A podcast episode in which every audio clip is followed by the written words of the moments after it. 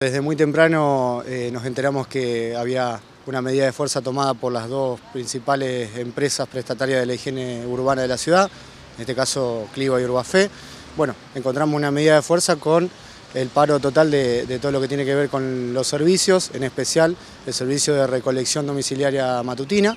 que bueno, de alguna manera tiene una afectación importante en un sector de la ciudad. Y bueno, en ese sentido comenzamos a, notificar, a monitorear cuál era la situación en la ciudad, de los, de los residuos sólidos urbanos y bueno,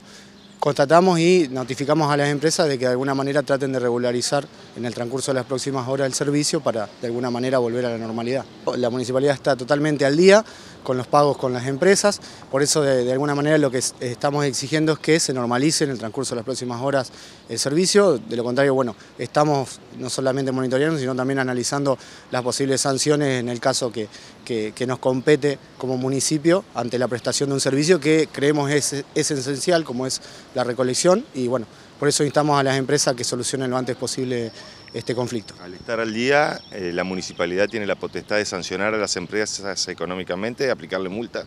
Totalmente lo que nos eh, marca la ley y, el contrato que nos rige con las mismas, pero bueno, de alguna manera lo que queremos es solucionarlo, de alguna manera que se restablezca el servicio en las próximas horas y que podamos volver a la normalidad. Estamos en contacto permanente con los gerentes de, ambas empresas y bueno, obviamente eh, eh, llevan la instancia a una, mediación en el Ministerio de Trabajo, de lo cual bueno, nosotros obviamente vamos a estar al tanto para que se solucione en, los, en las próximas horas y, bueno, y podamos encontrarle una solución definitiva a este problema.